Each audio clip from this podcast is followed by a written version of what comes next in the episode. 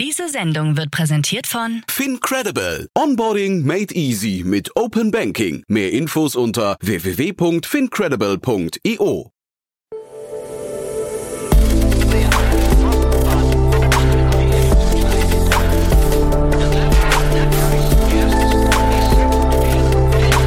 Startup Insider Daily. Investments und Exits. Herzlich willkommen zu Startup Insider Daily. Mein Name ist Jan Thomas und das hier ist unser Format Investments und Exits. Jeden Tag begrüßen wir hier die wichtigsten Investorinnen und Investoren aus Deutschland, Österreich und der Schweiz und sprechen über Finanzierungsrunden, über Exits und über alles, was wichtig ist oder wichtig wird. Und heute mal wieder mit Peter Specht von Creandum. Wir haben über zwei richtig coole Themen besprochen. Das eine, Orban, kennt ihr vielleicht hier schon aus dem Podcast, denn der Gründer war gerade gestern bei uns zu Gast. Wenn nicht, unbedingt reinhören. Echt ein starkes Unternehmen, aber auch der Investorenblick von Peter ist jetzt super spannend. Und das andere, ein Londoner Unternehmen, da hat gerade HB Capital investiert.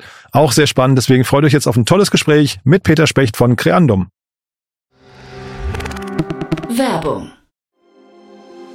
Sei dabei beim HTGF Family Day am 11. und 12. Juni in der Station Berlin. Für zwei Tage voller Inspiration und Business. Tauche ein in ein einzigartiges Netzwerkerlebnis mit bis zu 1500 Teilnehmenden. Erkunde das innovative Seed- und Later-Stage-Portfolio des Hightech Gründerfonds. Lass dich vom vielseitigen Programm inspirieren und knüpfe wertvolle Kontakte. Sichere dir jetzt dein Ticket. Mehr Informationen findest du unter www.family-day-htgf startup.de. Startup Insider Daily.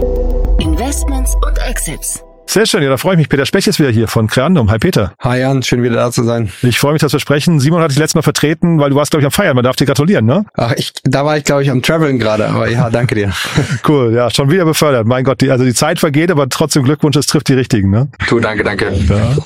Cool. Und äh, ja, die meisten kennen dich, trotzdem vielleicht ein paar Sätze zu dir und zu Creandum, oder? Gerne. Creandum ist ein Early Stage Fund, machen Seed und Series A und es gibt seit circa 20 Jahren äh, eineinhalb Milliarden Asset under Management, haben Companies wie Spotify, Klarna, Trade Republic, iSettle, Taxfix und viele mehr early gebackt und äh, freuen uns immer mit sehr ambitionierten Gründern zu sprechen, die die europäische oder globale Businesses bauen wollen. Jetzt haben wir uns äh, zwei Monate nicht gesprochen. Sag mal deinen Blick auf den Markt gerade. Jetzt im September, also Fundraising-mäßig ist jetzt im September schon ein bisschen wieder äh, mehr zurückgekommen. Also ich kann es für mal für uns zum Beispiel sagen, wir waren dieses Jahr eigentlich mit einem normalen Pace aktiv, äh, in einer normalen Geschwindigkeit. Also bei uns bedeutet sowas so ungefähr einen Deal im Monat.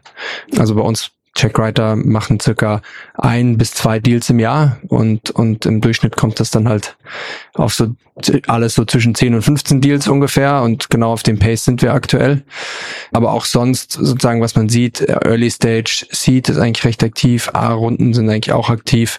Bei B und C merkt man aber immer noch das Bild, was wir auch im ersten Halbjahr gesehen haben, dass da einfach noch ein bisschen langsamer ist und viele Companies entweder nicht, nicht ganz schnell wachsen, es damit rauszögern oder grundsätzlich es lieber nach 2024 rausschieben. Das IPO-Fenster ist noch nicht richtig offen, ne? So Klaviyo hat jetzt, Birkenstock hat jetzt dann doch nicht richtig geklappt, ne? Ist wahrscheinlich auch international nicht wichtig, aber ich glaube, IPO-Fenster ist das, worauf alle warten, ne? Auch, ja. ja. Also in der Late Stage auf jeden Fall. Ich glaube, das letzte Mal, was man immer so ein bisschen durch die Zahlen hört, ist ja, zweites Halbjahr 24 könnte wieder besser ausschauen, aber mal gucken. Okay, aber das war bis bis hin, ne? Also durchhalten, ja. ja. Du hast tolle Themen mitgebracht heute und ich finde, das erste ist schon eins, wo man sieht, also ich hatte äh, die auch gerade im Podcast, ähm, finde es ein großartiges Unternehmen, tolle Runde, muss ich sagen, und äh, hat mir großen Spaß gemacht. Deep Tech aus Deutschland, ne? Deshalb habe ich es auch gewählt. Äh, wirklich einfach ein spannendes Thema, ein, wie du sagst, ein Deep Tech-Thema. Und zwar es geht um Orbem, ein Deep Tech-Unternehmen aus München. Die sind 2019 als Spin-off aus der TU ausgegründet, oh, TU München, und äh, sitzen auch heute noch dort in München. Zum Hintergrund, was, was macht das Startup? Ähm, Startup kombiniert MRT-Technologie mit Deep Learning-Algorithmen für Anwendungen vor allem in der Lebensmittel, aber auch in der Bau- und Gesundheitsbranche in der Zukunft. Und nachdem sie letztes Jahr eine 5 Millionen Seed-Runde geraced haben, hat Orban gestern eine 30 Millionen Series A verkündet, also eine große Series A. Und angeführt wurde die Runde von 83 North, die unter anderem auch durch ihre Investments in Celonis oder iSettle bekannt geworden sind. Und außerdem haben sich noch äh, La Familia, der deutsche Fonds, an der Runde beteiligt und bekannte Angels wie zum Beispiel der Celonis-Gründer Bastian Nominacher. Und ja, was, was finden wir oder was finde ich eigentlich an Orban wirklich spannend? Einmal ist es wirklich eine, eine coole Technologie, um es so zu sagen, ja. Ähm, aber was, was steht eigentlich genau dahinter? Also mh, Traditionell ist die, die MRT, also Magnetresonanztomographie, äh, Technologie nicht besonders schnell und kosteneffizient. Und was Audible geschafft hat, ist mit Hilfe von KI basierten Lösungen den MRT-Bildgebungsprozess deutlich zu beschleunigen und von traditionell 10, 15 Minuten auf, auf circa äh, auf Sekunden, ich glaube es war eine, eine Sekunde oder ein, zwei Sekunden pro Scan äh, zu reduzieren.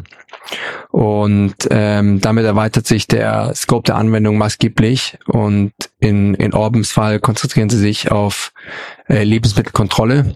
Und die erste Anwendung, die sie, die sie dort bekannt gegeben haben, war die äh, frühe frühestmögliche Geschlechtsbestimmung im, bei Eiern, äh, um das männliche Kükentöten zu verhindern und daher auch irgendwie ethisch einen, äh, etwas, was man sich, sag mal, gerne sieht, dass Technologie da helfen kann. Und seit Anfang des Jahres eben setzt Orbim seine, seine patentierte Scannerlösung ein äh, in der Geflügelindustrie und mit, mittels präzisen Scans und Bildanalyse kann man hier eben dann früher feststellen, quasi, ähm, welches Geschlecht ein, ein, ein Ei hat. Es gibt aber auch weitere Anwendungsbereiche in der Zukunft, wie bei Nüssen, Pflanzenzucht oder auch der Holzindustrie potenziell in der Zukunft.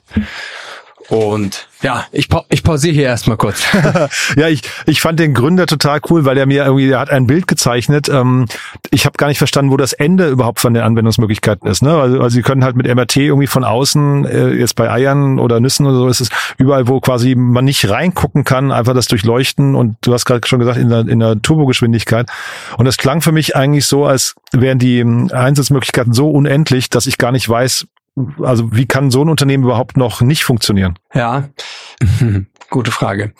Ich glaube, was, was schon auch immer zu der Frage, was kann nicht, nicht funktionieren, was schon auch immer eine, ähm, ein Thema äh, darstellt, ist so Regulatorik zu gewissen Sachen. Ja. Mhm. Also so Themen wie bis zum wievielten Tag dürf, darf ein Ei überhaupt gescannt werden. Ja. Ach ja. Äh, oder es gibt, ich glaube, aktuell ist in Deutschland so, dass es eine ausrahmige Regel gibt, dass bis zum äh, 13 äh, bis zu 13 Tagen man quasi scannen kann, aber halt danach auch quasi Eier entsorgen kann in dem Sinne. Es gibt aber auch andere Gesetzentwürfe, die dort weniger Tage, äh, wie zum Beispiel sieben Tage, acht Tage oder sowas bedeuten. Und dann gibt es auch verschiedene Technologien in dem Bereich, die nach so und so viel Tagen jeweils äh, erst genau bestimmen können, was das Geschlecht ist. Das macht das auch nochmal sozusagen schwieriger und, und die Genauigkeit muss man da eben angucken. So, kann man überhaupt das nach sieben Tagen schon feststellen? Kann man es erst nach zehn Tagen oder 13 Tagen schon feststellen? Also was ist zum Beispiel äh, bei, bei so lebenden Sachen ein, ein Thema, was man genau beleuchten muss, dass es funktioniert. Mhm. Ich also dieses Kükenschreddern ist natürlich irgendwie ein furchtbares Bild. Ne? Und ich habe mich dann aber trotzdem gefragt, ob das Problem ähm, den Verursachern so, so viel wert ist, dass sie dann eben auf Lösungen äh, wie, wie Orban setzen. Ähm, er meint aber, also der, der Kunde will, also der, der Endverbraucher will das, der Handel will das, ähm, der, ähm, weil du von Regulatorik gesprochen hast. Ne? Ich glaube, Regulatorik folgt ja, folgt ja eigentlich immer irgendwie auch so der, dem, dem, dem allgemeinen Wunsch, ne? dem Verbraucherwunsch. Und deswegen klang das eigentlich so, als wäre das ein, ein Thema, was man echt fast durchwinken kann. Also jetzt so, dass man irgendeine Art von Lösung braucht. Und er sagte halt, es gibt weltweit pro Jahr 100 Milliarden Eier. Und sie, ja. und das fand ich spannend, sie lassen sich pro Scan bezahlen. Ja. Ja. Das heißt, also da habe ich dann irgendwie gedacht, auch so die Rolle von einem Investor oder von Board oder so, dieses Modell zu definieren, dass man eben nicht eine Subscription-Fee hat, sondern so eine Pauschale pro Monat, sondern sagt, man macht es pro Scan, ist ja total raffiniert. Ja. Aber das, das Spannende ist auch, ich glaube, ein Orban schafft zigtausende Eier pro Stunde zu scannen, weil es so schnell geht mhm. mit dem mit den Geräten. Mhm. Und da krieg, kriegst du natürlich dann auch einiges zusammen. Total. Sagen, wenn das pro, pro Scan kalkulierst. Von daher vom Business Model, dass, äh, ich sag mal, für Tech-Investoren suchen ja immer was, was möglichst predictable ist. Mhm. Und du sprichst sozusagen an, wahrscheinlich so ARR, Recurring Revenue etc. Und wahrscheinlich gibt's hier zwei Komponenten, dass ein Teil wahrscheinlich recurring ist und ein Teil halt wirklich nur auf, auf dem Volumen basiert. Und ich glaube aber, dass wahrscheinlich der Throughput äh, sich äh, sehr gut voraussehen lässt, was ein Unternehmen mhm. eigentlich jährlich macht. Und mhm. Orbim hat ja Millionen und Millionen von Eiern schon gescannt. Also das funktioniert bisher sehr gut. Das wäre noch mein Punkt. Ich hatte gesehen, 21 Millionen Eier haben Sie schon gescannt. Das heißt, Sie sind schon relativ weit. Ist das dann auch der richtige Zeitpunkt für so, für so eine Series A? Und jetzt glaube ich in dem, also da ist glaube ich auch Fremdkapital dabei, deswegen ist die Runde so groß, ne? aber ist ja wirklich sehr stattlich. Ne? Absolut. Also es ist ein Zeichen davon, dass Sie eben schon 21 Millionen Eier, das, äh, wenn man das dann umrechnet, das ist auch ein, ein guter Batzen an Umsatz sozusagen. Mhm. Und dass die halt im, im Revenue auch schon gute Revenues machen, damit du so eine, so eine 30 Millionen Euro Runde heutzutage überhaupt raisen kannst. Darüber hinaus spricht sowas natürlich immer für ein, für ein sehr gutes Wachstum. Und was man da hört, ist das äh, sehr gut. Und dass sie eben geschafft haben, auch große, relevante sozusagen Player in der Industrie als Kunden zu gewinnen und äh, hier mit der Geflügelindustrie quasi den ersten Markt wirklich gecrackt haben. Ja? Die Frage, die man sich invest als Investor dann, dann für die Zukunft natürlich stellt, ist, okay, der Geflügelindustriemarkt ist so und so groß. Wie schaut's denn wirklich dann aus mit den nächsten äh, Anwendungsbereichen? Nüsse, Pflanzenzucht, Holzindustrie, die, die Sachen, die sie quasi äh, auch auf ihrer Website nennen. Das ist dann nochmal ein eine neue Challenge, äh, diese Märkte auch zu cracken und dort erfolgreich zu sein. Und ist aber trotzdem, weil die klangen jetzt sehr, sehr fokussiert, ne? dass sie wirklich sagen, jetzt erstmal äh, einen Anwendungsfall und den groß machen und da eine Markt Marktdurchdringung. Ist das in dem Fall richtig? Weil ich hatte ihn gefragt, ob man nicht, wenn man so eine Technologie hat und die auch patentiert ist, glaube ich, ähm, äh, also man quasi sicher ist, dass man, dass man, ähm, dass da kein anderer von links und rechts mit der gleichen Lösung kommt, kann man da nicht auch lizenzieren und sagen, damit bin ich noch schneller? Ich glaube, hier geht's eher, ich glaube, hier geht's insbesondere darum, die einfach wirklich die Kunden zu gewinnen mhm. und, und Sales zu machen. Und es gibt äh, einige große Kunden in dem Bereich und die muss man einfach durchdringen und dann weiter penetrieren und sozusagen mehr und mehr von deren äh, Fabriken, ist das falsche, falsche Wort, aber ja, leider wahrscheinlich sogar nicht. Aber vielleicht okay. so ungefähr, ja. Ähm, ja. Mehr von denen, mehrere, mehrere Orte von denen quasi zu penetrieren mhm. und mehr Scanner im Einsatz zu haben. Und das ist, macht glaub, meiner Meinung nach schon Sinn, weil wenn das so ein Enterprise-Thema ist, einen Markt erst zu penetrieren, dort richtig weiter auch zu gewinnen, hohen Marktanteil zu bekommen und dann äh, auf sich auf die nächste Industrie zu fokussieren. Weil es ja auch so, dass die Technologie wie MRT nicht die einzige Technologie ist, die sowas kann. Also es gibt auch mhm. konkurrierende Technologien, wie zum Beispiel Laser oder ähnliches, äh, mhm. die auf dasselbe Ziel abzielen. Und da gibt es natürlich auch Diskussionen, was ist denn das Bessere und wer entscheidet sich für welche Technologie etc. Mhm. Und das sind sozusagen die für mich die die Gründe auch, warum du es halt versuchen musst, wenn du erfolgreich bist in einer Industrie, die auch mit einer hohen Penetration dann zu gewinnen. Ansonsten kommen da auch eben äh, andere Technologien noch mehr rein und kämpfen gegen dich an und sozusagen um deinen Marktanteil. Ah ja, spannend. Weil ich hatte nur gesehen, und das hat er auch kurz erwähnt, dass sie auch in den Gesundheitsmarkt dann irgendwann reingehen können, also quasi, also dass auch im menschlichen, also im menschliche Körper äh, analysiert werden kann. Und da habe ich gedacht, dass da ja wahrscheinlich die Zahlungsbereitschaft hinterher noch größer ist, dass also der Markt vielleicht noch mal größer ist als jetzt der Kükenmarkt. Ne? So kam ich da drauf. Ja, das, das auf jeden Fall. Also ich sehe den, den, den Geflügelmarkt, damit kann man ein gutes Business bauen, ja. Mhm. Aber du musst die Anwendungsfälle noch erweitern, um hier, ich sag mal, eine, eine Multi-Multimilliarden-Company zu bauen. Ja, cool.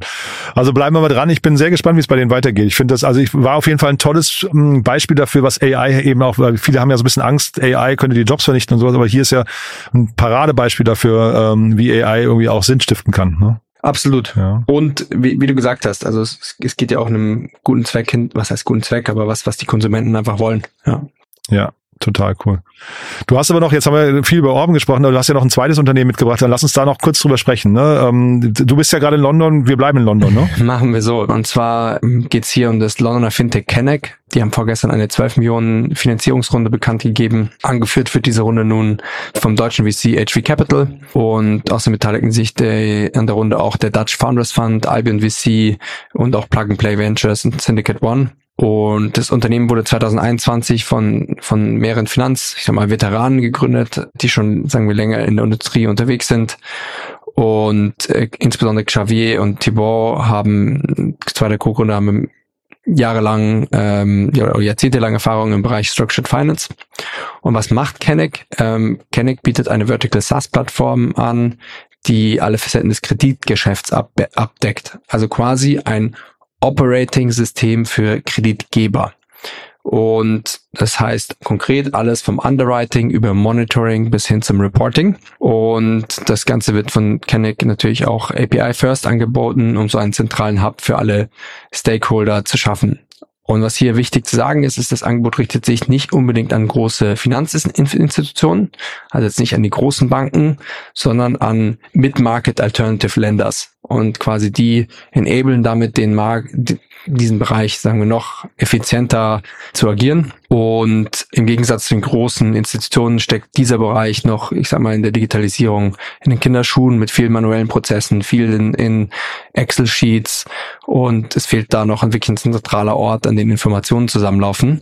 Und da haben die hier eine, ein, ein sehr gutes Produkt gebaut, ähm, was, was anscheinend sehr gute Traction auch hat und ein spannendes Thema, finde ich. Hm. Ich hatte, also ich habe mir vorher die Webseite angeschaut, auch da gab es ein, zwei Videos, die habe ich mir zu Gemüte geführt und habe dann mich gefragt, okay, irgendwie kennt man sowas schon, aber du hast jetzt gerade schon gesagt, mit Market Alternative Lenders, das ist wahrscheinlich dann der Clou, dass man halt sagt, man fokussiert sich genau auf eine, auf eine Zielgruppe, ne? Also relativ, äh, relativ spitz. Ja, das ist ja immer so ein bisschen das Problem heutzutage, dass, dass die, die, die obvious bets sozusagen oder die, die, die, die größten Bereiche, die obvious Sachen häufig schon auch abgedeckt sind ähm, aber häufig dann im Mid-Market-Bereich oder im SMI-Bereich äh, die Digitalisierung noch nicht so weit vorgeschritten ist, wie jetzt zum Beispiel im Enterprise-Bereich. Und das gibt dann immer spannende neue Möglichkeiten. Du hast es gerade gesagt, ähm, API First, glaube ich, hast du gesagt. Ne? Sie haben in der Pressemeldung, habe ich irgendwie gelesen, oder im Artikel irgendwie gelesen, Sie nutzen die neueste API-Technologie, habe ich mich gefragt. Ist das, ist das jetzt so ein Ding, dass man halt irgendwie noch äh, quasi so eine Versionierung von API äh, irgendwie da promotet? Also guckt ihr auf sowas? Mm, also hm. Habe ich, also ehrlich, habe ich eher, eher seltener gehört, also die neueste API-Technologie. Also grundsätzlich. Ja, ich auch, ja, deswegen frage ich gerade. Ich bin nur so drüber gestolpert, ja. Grundsätzlich ja, ist es wahrscheinlich State of the Art Tech, ja. Also wird eine sehr gute API sein und, äh, und ähnliches, aber eine Versionierung ist mir davon, ähm, es gibt immer, die werden natürlich immer abgedatet und, und ähnliches, aber ähm, so habe ich es auch eher seltener gelesen. Ist jetzt nicht der USP, auf den man dann irgendwie guckt, ne? Deswegen frage ich jetzt gerade ja. nur, ob das etwas ist, wo, wo ein äh, VC heutzutage hängen bleibt, weil ich das eben nicht kannte. Ne? Nee, absolut. Und natürlich ein VC macht dann meistens sozusagen, wenn auch investiert wird, dann nochmal eine, häufig dann eine Tech-DD und, und schaut sich an, sozusagen, es hat das auch alles technisch Fundament. Aber ähm, grundsätzlich, wenn man sich so ein, so Pitch anhört oder ähnliches, habe ich es bislang äh, eigentlich so kaum gehört. Und dann vielleicht nochmal kurz zu deinem Blick, was sind jetzt deren Herausforderungen? Also ähm, die haben jetzt äh, 12 Millionen Euro knapp äh, eingesammelt. Du sagst, es ist ein gutes Produkt, ein guter Markt. Das heißt, worum, worum geht's jetzt bei denen? Einfach nur, äh, sag mal, Akquise von Kunden oder was würdest du sagen? Mm, also ich, ich sag mal so, grundsätzlich in, in diesem Mid-Market-Bereich äh, ist natürlich immer, also geringe Digitalisierung ist Fluch und Segen. Einmal, einmal ist natürlich viel Potenzial da, zwar aber andererseits ist sowas auch immer besonders oder noch schwieriger zu cracken und, und dort die richtige Adoption hinzukriegen. Und ich glaube, insbesondere jetzt mit so einer Finanzierung von 12 Millionen, äh, das Kapital wird wahrscheinlich auch viel für die Go-to-Market-Seite eingeplant sein. Ähm, das ist dann das, das die klare Challenge einfach zu skalieren. Was hier aber vielleicht für Vorteil sein kann, ist, dass es wirklich eine vertikal, äh, richtig vertikal fokussierte äh, Lösung ist, mhm. wo man eben noch besser targeten kann und häufig sozusagen in einem klar definierten Kundensegment auch, auch bessere Kundenakquisitionskosten hat, als wenn du sehr breit in horizontale Bereiche reingehen musst. Es schließt mich total, ne? Also finde ich, finde ich äh, ganz logisch. Hab mich nur gleichzeitig gefragt, ob dadurch dann nicht der Markt auch zu klein wird, aber ist wahrscheinlich nicht der Fall, ne? Wäre hier auf jeden Fall sozusagen ein Fragezeichen, ja, wo man mhm. reinguckt. Ich weiß nicht genau sozusagen, wie, wie groß der Alternative Bereich ist. Grundsätzlich sind die Volumen, die dort aber äh, fließen und auch an Kredit, Krediten etc. gegeben werden, sehr groß. Das heißt, von dem dem her ja, aber man müsste die Marktsegmentierung genauer angucken. Cool.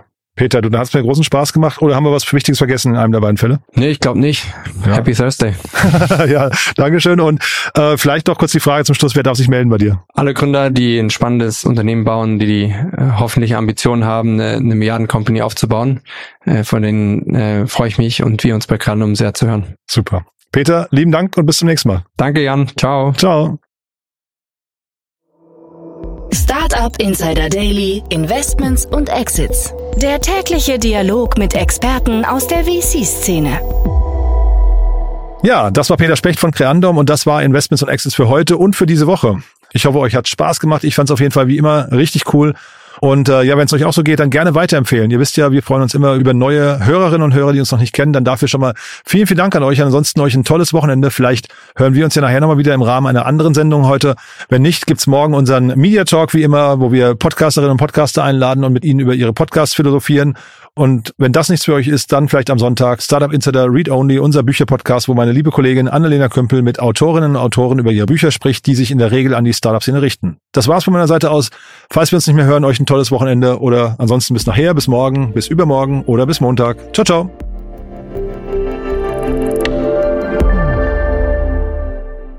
Diese Sendung wurde präsentiert von Fincredible. Onboarding made easy mit Open Banking. Mehr Infos unter www.fincredible.io.